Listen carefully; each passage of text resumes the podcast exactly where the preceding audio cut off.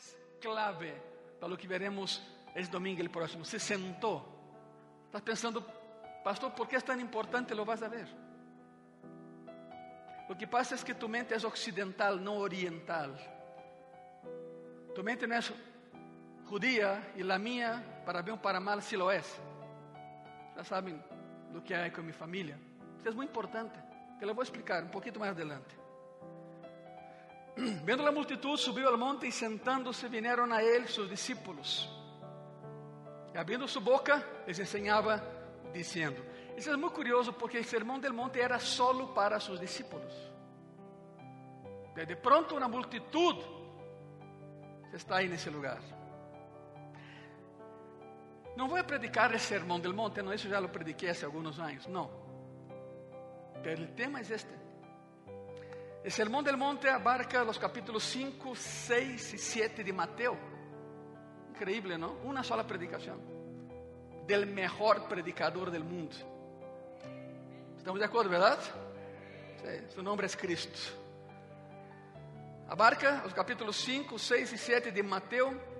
Y estas verdades fueron enseñadas una y otra vez por él não só aí, em todo o seu ministério, e nadie se deu conta. Passaram três anos e meio com ele e lo abandonaram, porque nunca entenderam o que começou no Sermão del Monte. Verdades que foram ensinadas uma e outra vez por ele, por Cristo, em diferentes pontos, em diferentes intervalos de tempo, em diferentes lugares. Pero hay una fortaleza y poder tremendas al colocar todo eso en un sermón. Fue su primer sermón. Y para muchos, y para mí, el más impactante de todos. Vamos a comenzar con eso. Permítame comenzar con algo. Jesús está muy ocupado en proveernos de felicidad. Te quiero comentar eso. A Jesús le interesa nuestra felicidad. Tristemente, não todo mundo entende isso ou crê nisto. De hecho, há muitos cristianos que não estão seguros de que de verdade experimentam a realidade de la verdadeira felicidade. Pero Jesus está, outra vez repito, está muito ocupado em trazer-nos felicidade. Nossa felicidade é sua preocupação, pero é la felicidad que Ele tem para nós, não la que nós buscamos em outras coisas. De hecho, a felicidade foi o tema del primer sermão registrado como havendo sido predicado por Jesucristo. E a palavra bem-aventurados, que significa extremadamente feliz, verdadeiramente feliz, aparece nove vezes nesse sermão. El fin definitivo de todo esto está en el versículo 12 y, son puntos de felicidad que resultan en gozo y alegría excesivos, según la norma de Jesucristo. Y entonces, te lo vuelvo a decir, Dios está preocupado porque nuestras vidas estén llenas de gozo y llenas de felicidad. El punto focal es este, pero ¿cómo le hacemos? ¿Qué es la felicidad? Para muitos, e outra vez me incluyo a mim mesmo, para muitos é o sermão mais grande jamás predicado.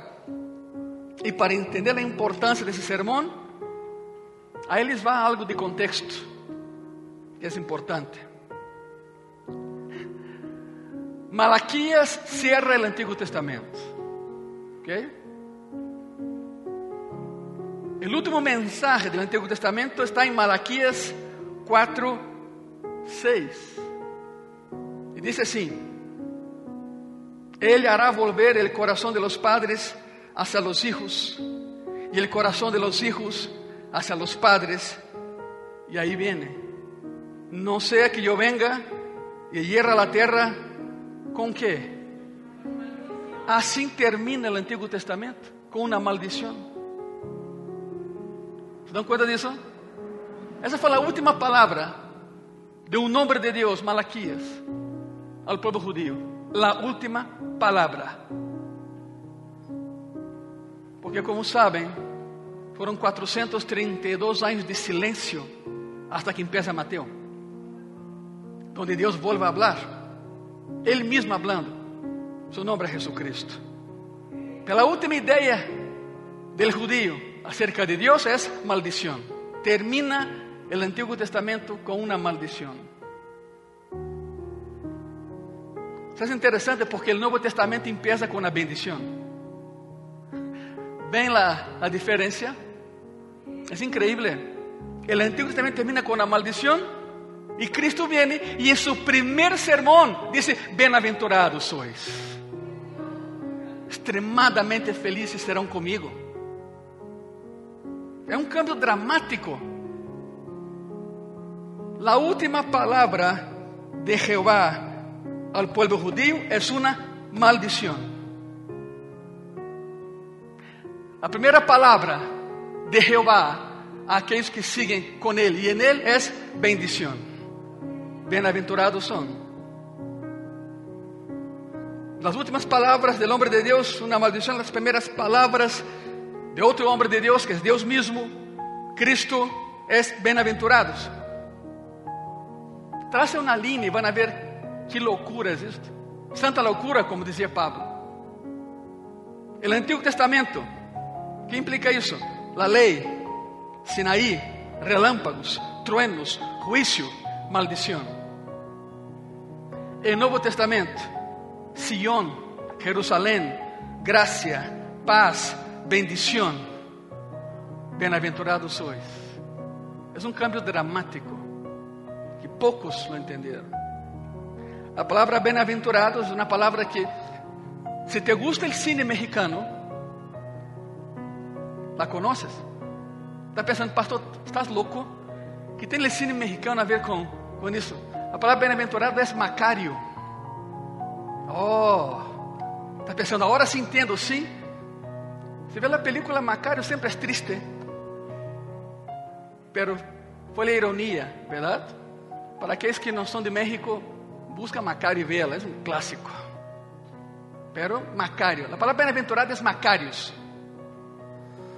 Vem da raiz grega macar, que significa realmente estar feliz. Significa felicidade real. Bem-aventurado, Macarios.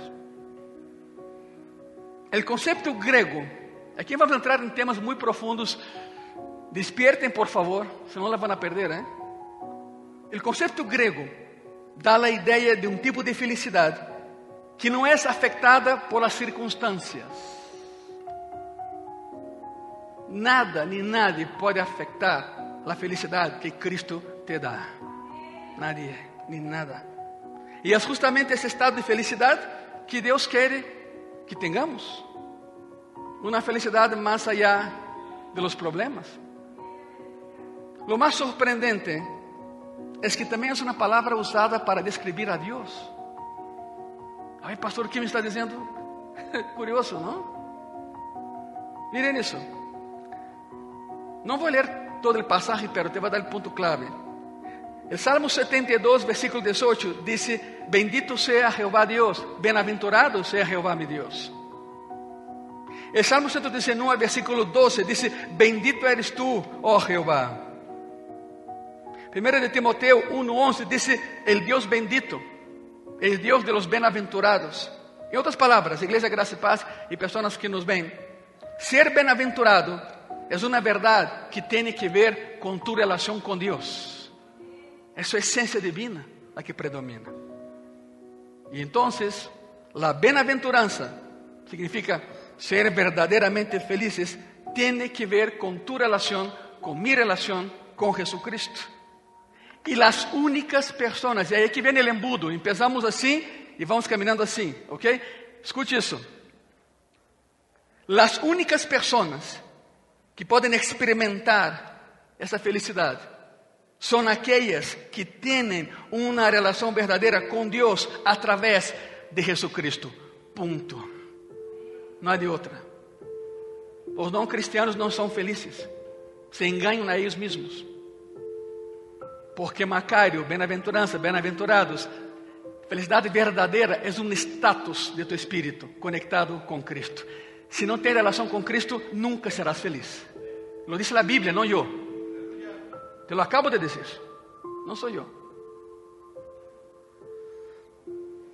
Segunda de Pedro 1:4 dice así: Por medio de las cuales nos ha dado preciosas y grandísimas promesas, para que por ellas llegases a ser, escuche, está subrayado, llegases a ser participantes de la naturaleza divina, habiendo huido de la corrupción que hay en el mundo a causa de la concupiscencia, que es preparar para pecar. ¿Qué significa eso? Aquellos de nosotros que creemos en el Señor Jesucristo, somos participantes de la naturaleza divina. ¿Qué naturaleza es esa? Extrema felicidad, extremo gozo. Una vez que una persona conoce a Cristo, la bienaventuranza se vuelve disponible para él o para ella. Antes no. Tiene que ver con él.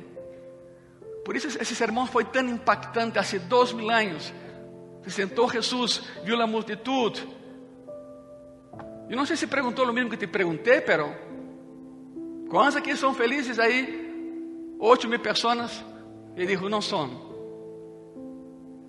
Se não me conhecem, não são felizes. Pensam que são, mas não são. Quando hablamos de bem-aventurança, hablamos de um contexto bíblico. Não estamos falando de uma atitude superficial basada em circunstâncias, sino de resultado de uma relação verdadeira com Jesucristo. Há pessoas que pensam, bueno, peleei com minha esposa, me compra um sapato. Fantástico. Te vai ajudar muito. Peleei com meu melhor amigo, vou a uma cantina tomar. Uau! Felicidades? Falsas, claro. Mientras que el antiguo pacto termina con una maldición en Malaquías, como vimos, el nuevo pacto comienza con una potencial felicidad. Después de 432 años sin hablar, cuando Dios habló, fue bienaventurados los que están conmigo, porque conocerán la verdadera felicidad, la que permanece a pesar de las circunstancias adversas en tu vida problema, el problema radica en que la felicidad es tener. Si tengo, soy feliz. Si no tengo, no soy. Eso es lo que Cristo quiere para nosotros. Él nos da, disfrutemos, claro. No hay ningún problema. Pero no ames lo que Él te da. Ama a aquel que te lo dio. Esa es la diferencia. Esa es la diferencia. Tremenda diferencia. Jesús vino al mundo para anunciar que el árbol de la felicidade não pode crescer em corações secos e áridos sem Ele. Aí não cresce nada. Pero muitos pensam que sim. Se equivocam. E sua felicidade, basada em el mundo, se acaba porque as coisas físicas não tocam el alma. Lo material não toca lo espiritual.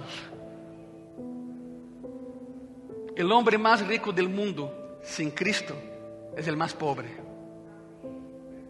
El hombre más pobre del mundo con Cristo es el más rico. Te pregunto en esta mañana, ¿cuántos ricos hay en este lugar? ¡Eh! ¿Es esto? Cuando Dios me dio ese sermón, yo siempre, bueno, yo siempre peleo con Él, ¿no? No contra, no, con Él. Senhor, está seguro que é isto? Sim, diles isso. Bueno, allá vou, Senhor. E aqui estamos, falando de felicidade verdadeira, não a falsa. Nunca te ha passado que eh, te falta algo e tens uma sonrisa em tus lábios e alguém te acerca e diz: Não te entendo. Mi casa é melhor que a tua, mi carro é melhor que. Nem tens carro tu. Eu sim tenho um montão. Mis hijos son más guapos que los tuyos. Mi esposa más guapa que la tuya. Es más, soy tu jefe. Tengo mucho más dinero que tú. Y tú con una sonrisota, ¿no? Eso lo quebra. Y dice, ¿por qué feliz? Y ahí entra Jesucristo. Todo lo puedo en Cristo que me fortalece.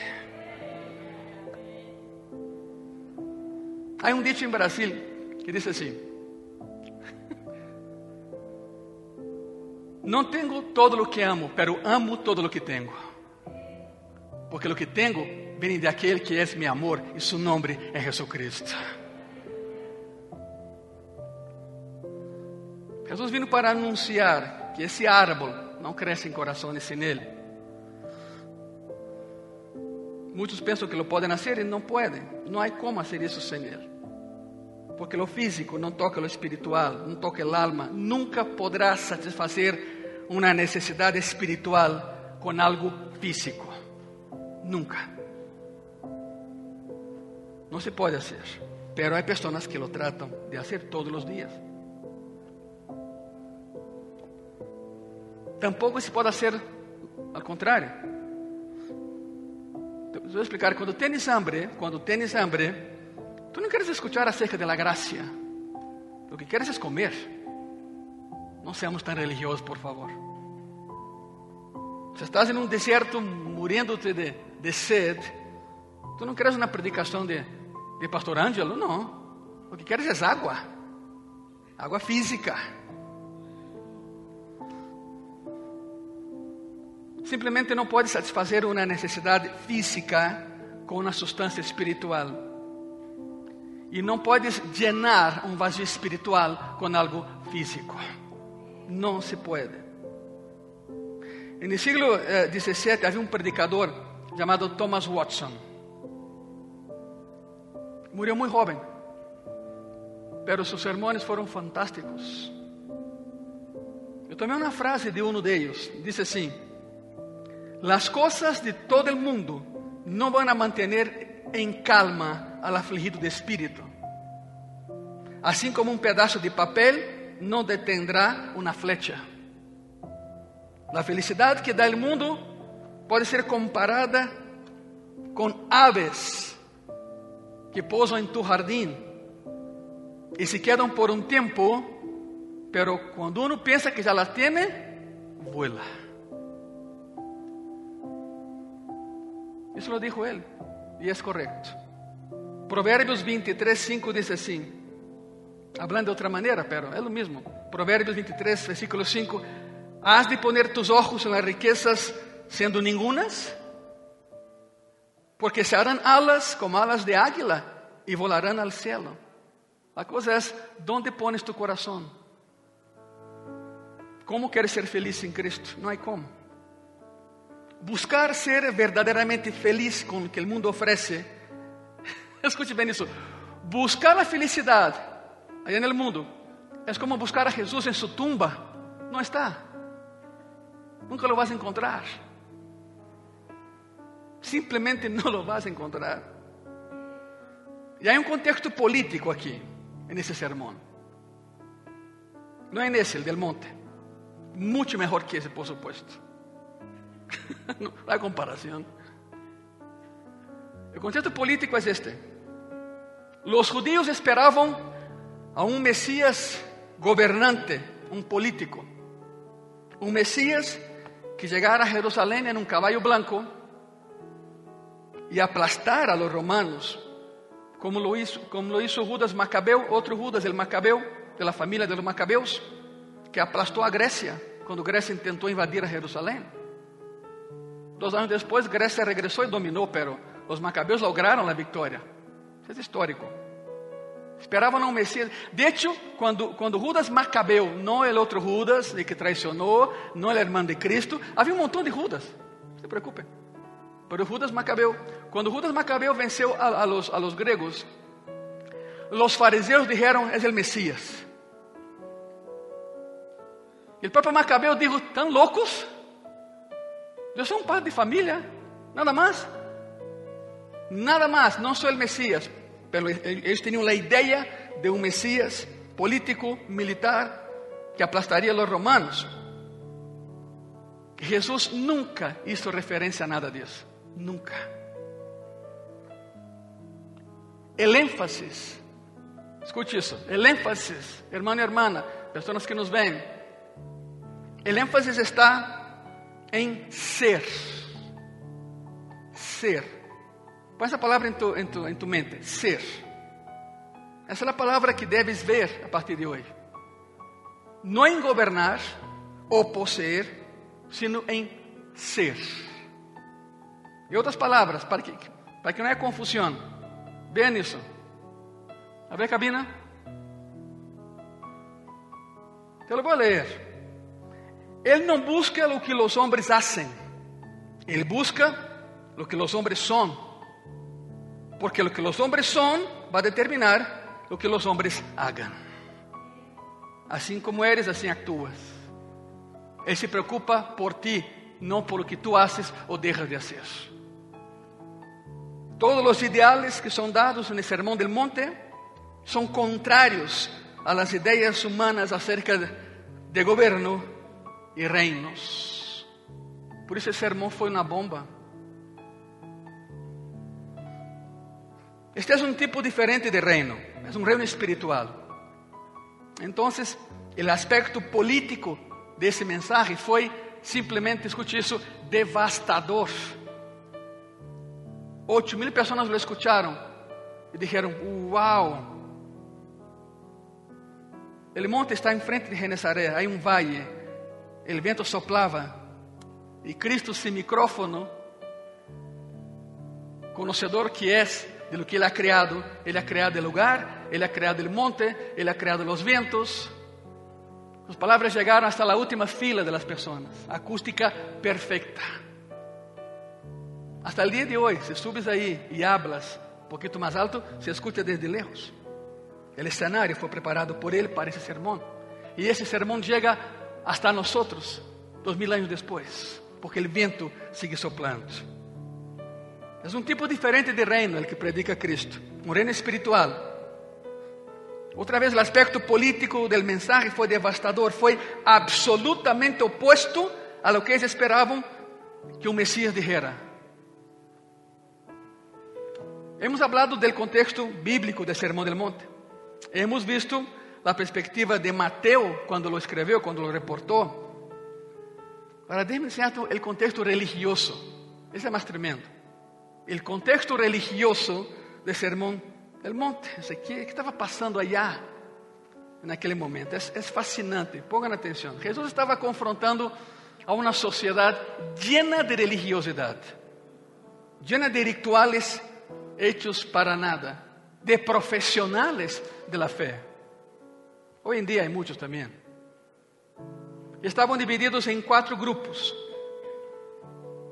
Los fariseos, los saduceos, los esenios y los celotes. Estás pensando, pastor, pero ¿y los escribas eran fariseos? Los escribas entran con los fariseos. Vamos uno por uno. Quero que entendam o impacto que foi o sermão. Ok, vamos. A ver, regresen tantito. Muchas gracias. Ahí déjalo. Gracias. Uno por uno. Os fariseus. Eles creiam que a felicidade se encontrava em la tradição e no legalismo. Eles pensavam, está hecho assim por mil anos, lo seguiremos haciendo. Ah, pero não está funcionando ni modo, lo seguiremos haciendo. Eram esclavos de la tradição, se aferravam ao passado. Creiam que a felicidade real venia mediante a obediência a las tradiciones, no a Dios, a las tradiciones. Los fariseos. Sigue el grupo de los saduceos. Los saduceos creían que la felicidad se encontraba en el presente, en el modernismo, en el liberalismo. Una religión actualizada, un neoliberalismo. Vivimos hoy lo mismo. Los esenios Los esenios creían que la felicidad está en la separación del mundo físicamente. Una separación geográfica. Por eso fueron a Qumran, que está a 50 kilómetros de Jerusalén. En Qumran, ahí empezaron a vivir en las cuevas. No querían contaminarse con nadie, por eso se salieron de la ciudad. Y los celotes. Y Judas, el que traicionó, era celote. Los celotes decían y creían que la felicidad se encontraba en la rebelión. La felicidad se encontraba en una revolución. Para ellos la felicidad era guerra, era matar y era derrocar a, Roma. A esos cuatro grupos se enfrentou Cristo. E em um solo sermão tumbou a los quatro. Increíble. Em um solo sermão. Vou resumir o que, que está aí, o que acabo de escuchar. Escute bem isso. Então, os fariseus diziam, os fariseus diziam, vamos hacia atrás. Os saduceus diziam, não, vamos adelante. Os essênios diziam, vamos afuera. E os outros diziam, vamos em contra. ¿Te imaginas o caos que era isso? Vamos hacia atrás, vamos hacia adelante, vamos afuera, vamos em contra. De toda maneira, em contra. Os fariseus eram nostálgicos, os saduceus eram modernistas, os essênios eram os que se aislavam e os celotes eram os activistas sociais violentos. E hoje em dia passa lo mismo. Não ha cambiado nada. Passa lo mismo. Temos a religiosos que vivem no passado. Temos a liberales que estão tratando de inventar uma nova religião. Temos a pessoas que creem que a vida santa é questão de geografia e simplesmente me vou. Como ermitaño, me vou. E depois temos a pessoas que creem que religião é violência. Estes são os quatro grupos. Não é que ser judío para entender o que estão falando. Jesus estava confrontando a uma sociedade llena de religiosos que não haciam nada para nada. Todos tinham sua própria ideia de felicidade. E nesse sermão, Jesus lhes disse: Todos vocês estão equivocados. Ponto. Todos estão equivocados. Les dijo a los fariseos: La religión no es cuestión de asuntos pasados. Les dijo a los saduceos: La religión no es un tema de filosofía humana inventada para acomodar la idea del hombre a lo que Dios está haciendo. Le dijo a los esenios, la religión no es tema de ubicación geográfica. Le dijo a los elotes, la religión no es cuestión de activismo social. Punto. Y el Sermón del Monte invade el pensamento judío con un golpe demoledor. Los acabó en un solo sermón. Por eso lo odiaban tanto. Con un golpe, al decirles que la bienaventuranza verdadera viene desde adentro, no de afuera. Es una relación con Él, con Cristo, no lo de afuera. Lo mismo en la actualidad, iglesia. No encuentras consuelo en el hecho de que tienes la teología correcta. Falta algo. El hombre no puede consolarse a sí mismo en el hecho de que se ha alejado del mundo. No funciona. El hombre no puede consolarse a sí mismo siendo un activista social. No funciona. No puede vivir solamente en el pasado menospreciando el presente y tampoco puede vivir solo en el presente olvidando el pasado. Lo intentaron por dos mil años y no se pudo.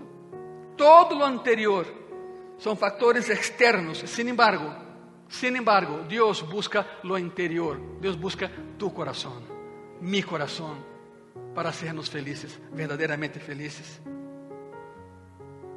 Provérbios 4, 23 diz assim: Sobre toda coisa guardada, guarda que? Tu coração. Porque de ele mana que, igreja? Mana a vida. É tu coração. Porque o coração está dentro, não fora. Todo isso vem de adentro, não de afuera.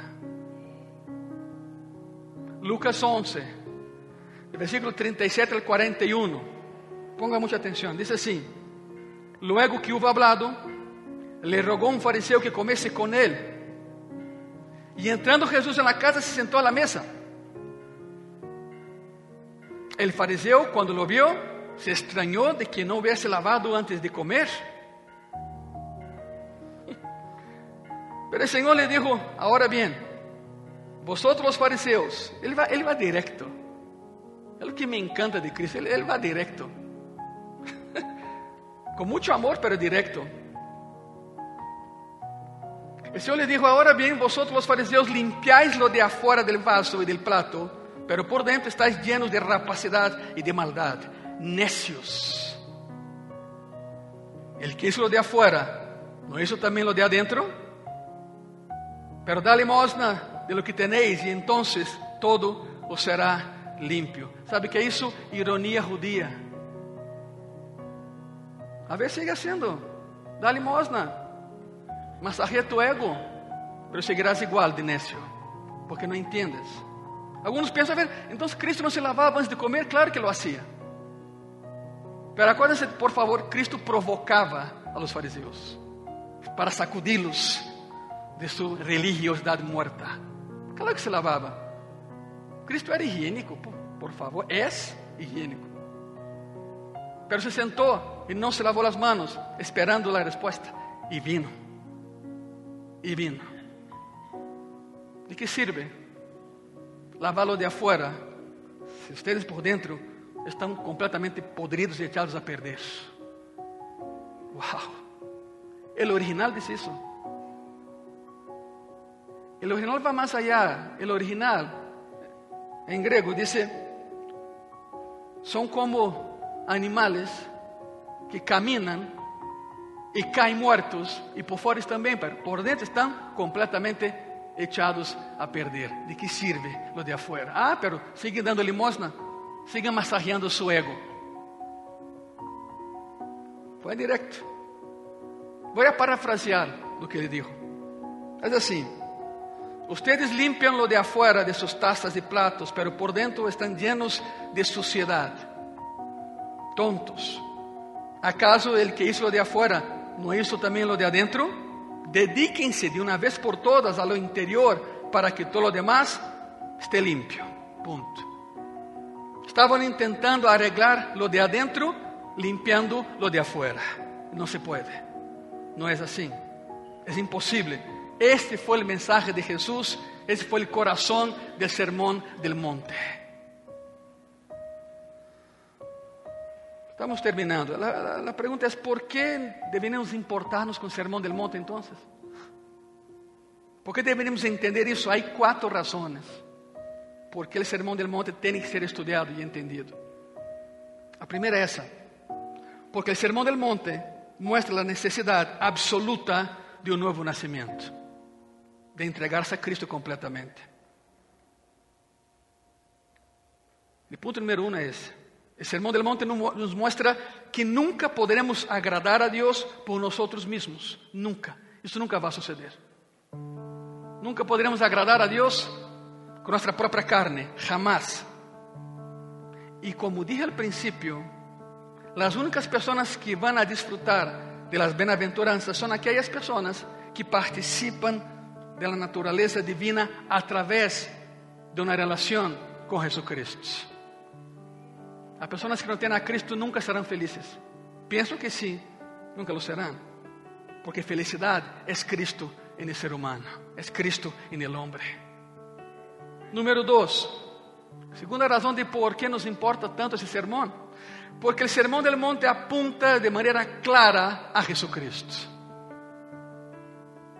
Quizás sea la verdad más grande que nos ayuda a entender la mente de nuestro Señor Jesucristo. Te haré algunas preguntas, no me contes, son preguntas retóricas, ¿ok? ¿Quieres saber cómo piensa Jesús? Estudia su sermón. ¿Quieres saber cómo palpita su corazón? Estudia su sermón.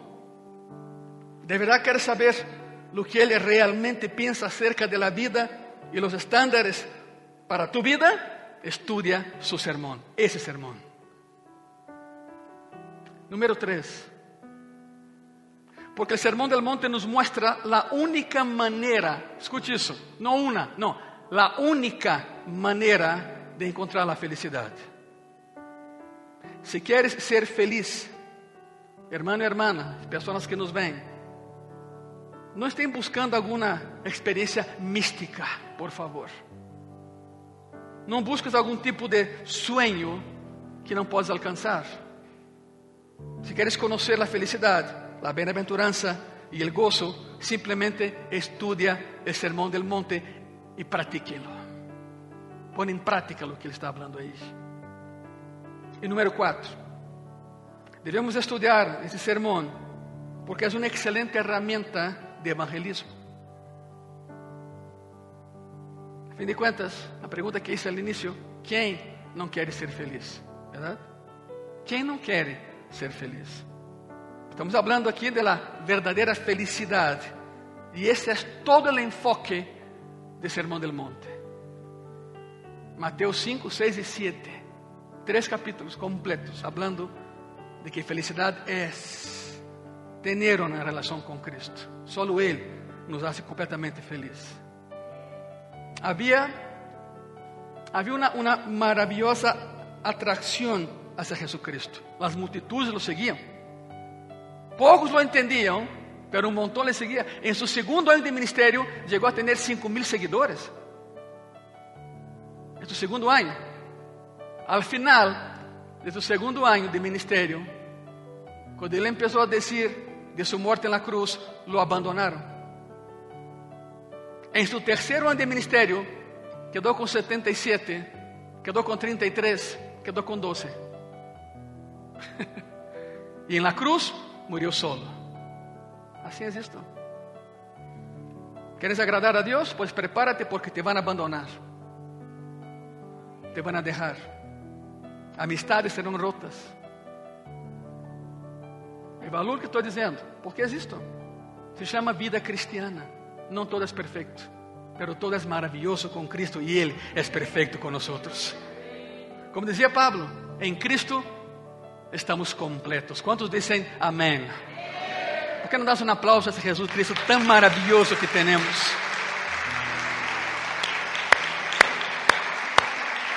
Ele é maravilhoso. Cristo caminhava e uma multitud le seguia.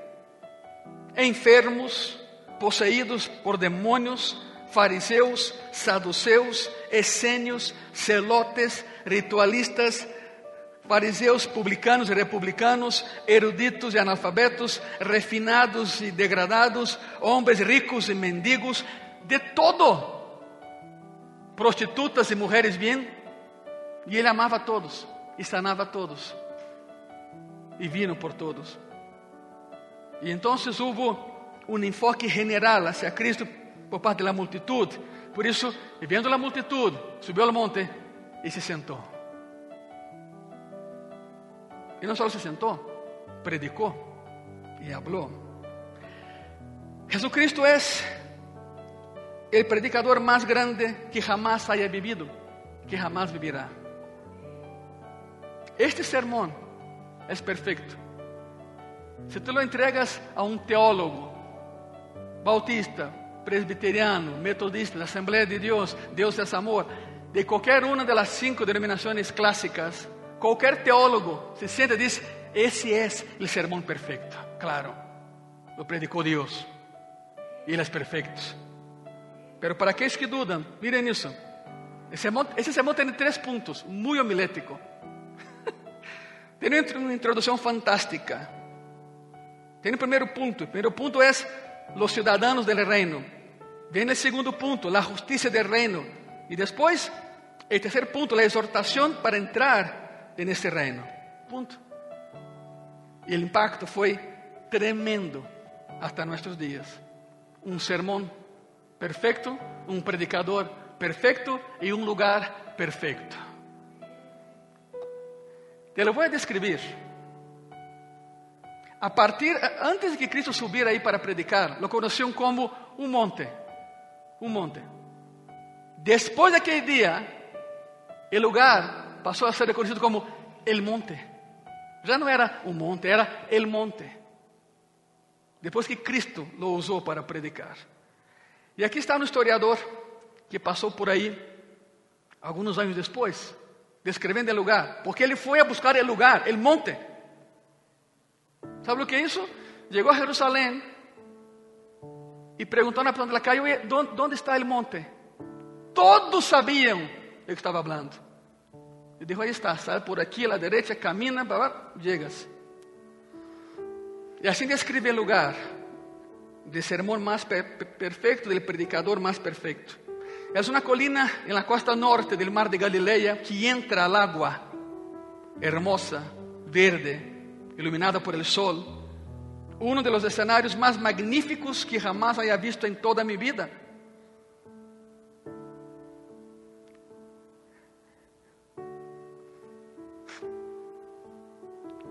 Me subí y me senté.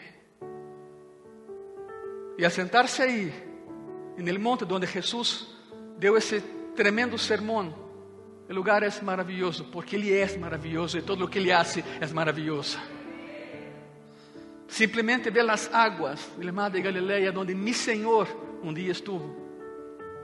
Rodeado por los montes de Galilea, la derecha, izquierda y las cumbres hermosas un poco más allá.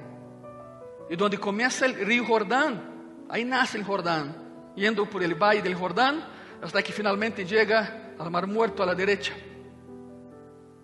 Y ahí por los montes, a la derecha en el valle de Sharon, y después al Mediterráneo, me senté donde mi Señor se sentó.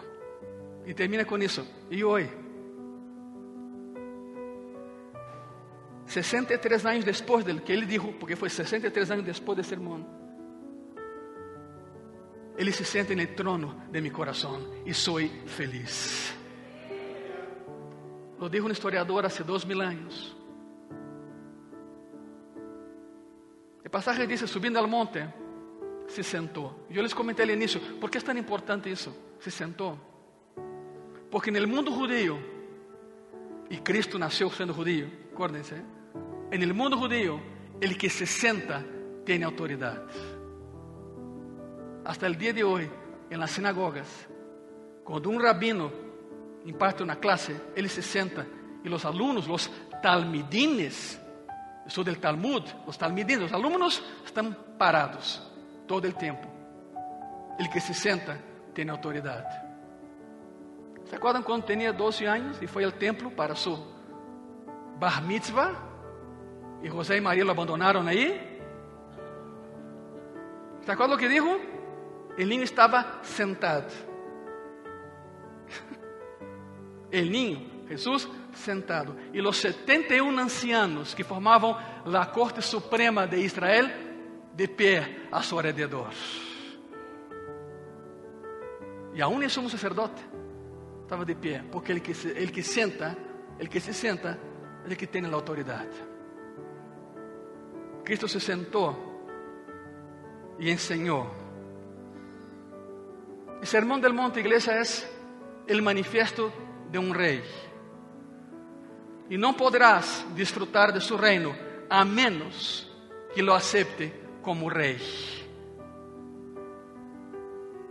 Tu felicidade, tu felicidade depende se lo haces ou não.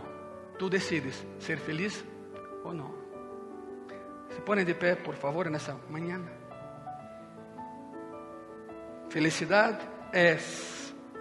Completa a oração em tu coração. E eu les invito a que passem aqui adelante. Orem a esse rei. Os que queiram passar. Passem aqui adelante, por favor, ocupem o altar. Apresenta-te ante Ele, verdade? Senhor, quero ser feliz, pero contigo. Porque sem ti não há felicidade.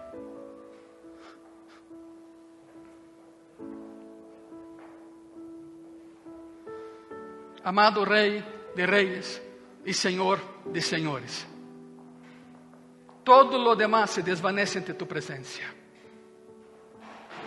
Todo lo demás perde sentido ante tu presencia. Estamos donde estamos por ti. Somos lo que somos por ti.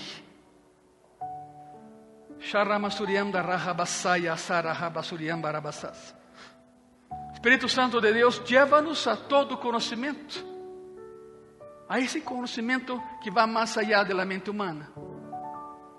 Felicidade é, e nos toca a nós completar a frase, já vimos o que pensavam os grupos religiosos de há dois mil anos sobre a felicidade. E Cristo les dijo: estão todos equivocados. Porque a verdadeira felicidade, a bem-aventurança, Macário, é estar com aquele que é a felicidade em si mesmo E esse é Jesucristo. Todo o que pensávamos não é. O que intuíamos deixa de ser. O demais não importa. Importa que tenhamos uma relação verdadeira com aquele que não solo nos traz felicidade, sino que é a felicidade. Aí em tu coração, habla com Ele. Dile, Senhor, quero ser feliz, pero contigo. Quizá tu has experimentado tantas coisas e nunca has encontrado a felicidade. É por isso, essa é a razão. Vive para Ele, igreja, camina com Ele, respira com Ele. E um dia estarás com Ele. Pero esse caminho empieza hoje, esse caminho empieza aqui, esse caminho empieza agora. Não perdamos tempo buscando a felicidade em coisas que não nos harão felizes nunca. Porque lo material nunca llenará el vacío espiritual, jamás. Jamás. Pobre de aqueles que pensam assim, porque jamás serão felizes. Passaram toda sua vida pensando que lo são e não lo são. E é por isso que esse sermão é tão impactante, porque nos confronta que estamos buscando, por que estamos buscando e onde lo estamos buscando. Ajuda-nos, Senhor, a buscar-te a ti, solo a ti. E lo demás, lo demás vendrá por añadidura, Senhor. Claro que nos movemos, claro que nos preparamos. Para fim de contas, Senhor, de ti viene a verdadeira felicidade, nos queda claro. E lo dijiste em tu primeiro sermão. Tu primeiro sermão já foi a clave para todos os cristianos dois milênios depois. Dile graças, graças Senhor. Em ti he confiado. Te amo porque me amaste primeiro. Graças Senhor, buscarei a ti dia e noite, porque buscarei a felicidade, a verdadeira bem-aventurança. E está em ti, Senhor, não em mim, não em el mundo. Hoje lo entendo. Graças, Senhor, por suprir minhas necessidades, por dar-me tanto amor, por perdonar meus pecados por sanar mis heridas, por limpiarme de toda suciedade. E graças por la cruz, Jesus. Aí em tu coração, dile graças, Senhor, por la cruz. Muitas e muitas graças. Felicidade é, te toca a ti completar a frase. Felicidade é. Amém. E amém. Aleluia, Senhor. Ponem de pé lentamente, por favor. Graças. Sigam orando. Não perda o sentido do que estás fazendo. Hoje encontramos a clave da felicidade. Não la perdas, por favor. Todo lo demás se volve pálido frente a Cristo.